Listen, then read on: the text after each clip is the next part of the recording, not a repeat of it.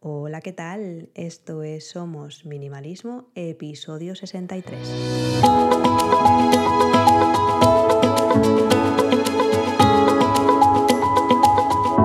Bienvenidas una semana más. Yo soy Sarai, quien está detrás de este podcast en el que hablamos de minimalismo y todos los cambios que puede traer a nuestro día a día para tener una vida con sentido, con propósito y centrándonos en lo verdaderamente importante y hoy quiero hablaros del principio de utilidad y no el principio propiamente dicho de utilidad de John Stuart Mill, que él definía el principio de utilidad como que uno debe actuar siempre con el fin de producir la mayor felicidad para el mayor número de personas, dentro obviamente de lo razonable.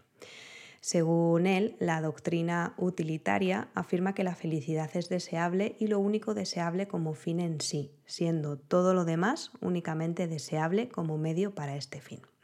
Esto podríamos llevárnoslo, es verdad, a modo de hacer felices a todos los demás, cuyo principio me parece sublime, eh, a las cosas que nos hacen felices también a nosotros. Es como darle un poquito la vuelta, ¿no? Lo que dice Maricondo de quedarnos solo con lo que realmente es importante. Pero no me centraba eh, o no me quiero centrar en ese principio de utilidad, sino eh, me quiero centrar en el principio de utilidad de cuando algo es realmente útil para nosotros.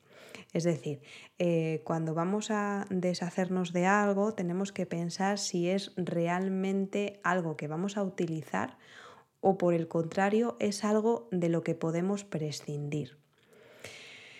Si, por ejemplo, abrimos un armario y tenemos el armario lleno de cosas, podemos preguntarnos si realmente necesitamos, por ejemplo, 20 pares de zapatillas, si es mm, de recibo que tengamos 100 camisetas, si son realmente necesarias, son realmente útiles las 100 camisetas, si tenemos 50 pantalones, si son realmente útiles esos pantalones, porque si nos ponemos a pensar, realmente tenemos tantos días eh, para usarlo todo.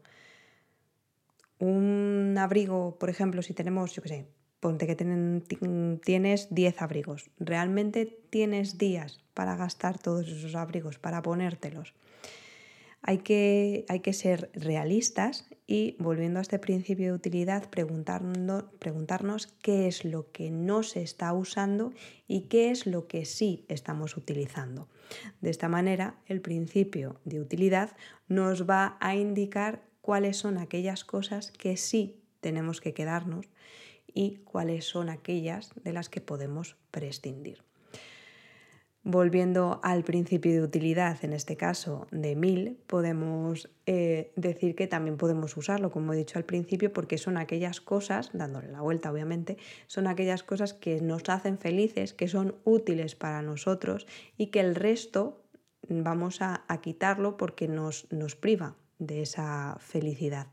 Que obviamente si tú te ves feliz, eres feliz vistiéndote con 100 camisetas, 50 pantalones y 15 pares de zapatillas, pues perfecto y estupendo, que no somos nadie para juzgar. Pero eh, yo te hablo de este principio para que tú puedas aplicarlo, podáis aplicarlo y tengáis una herramienta más a la hora de, de emprender este camino minimalista y ver cuáles son esas cosas que son útiles, que puede que nos hagan felices y puede que no, porque, eh, por ejemplo, yo qué sé, yo tengo un colador y a mí el colador, pues feliz, feliz, pues, ¿qué quieres que te diga? Pues tampoco. No sé si me explico. Hay cosas que sí que me hacen feliz y otras que son útiles. Entonces nos vamos a ir a este, a este principio que es más objetivo no tan subjetivo como la felicidad, sino que es más objetivo y vamos a ver cuáles son esas cosas que tenemos que son realmente útiles para nuestro día a día, que no podemos prescindir de ellas porque si no, pues habrá algo que no podremos hacer, lo que sea, y vamos a ser un poquito más conscientes. Este episodio es más cortito de lo normal, pero es que el principio de utilidad es ese. Vamos a ver cuáles son esas cosas que estamos utilizando y cuáles no y aplicando la utilidad vamos a ver con cuáles nos quedamos y cuáles descartamos. Así que aquí terminamos el episodio de hoy.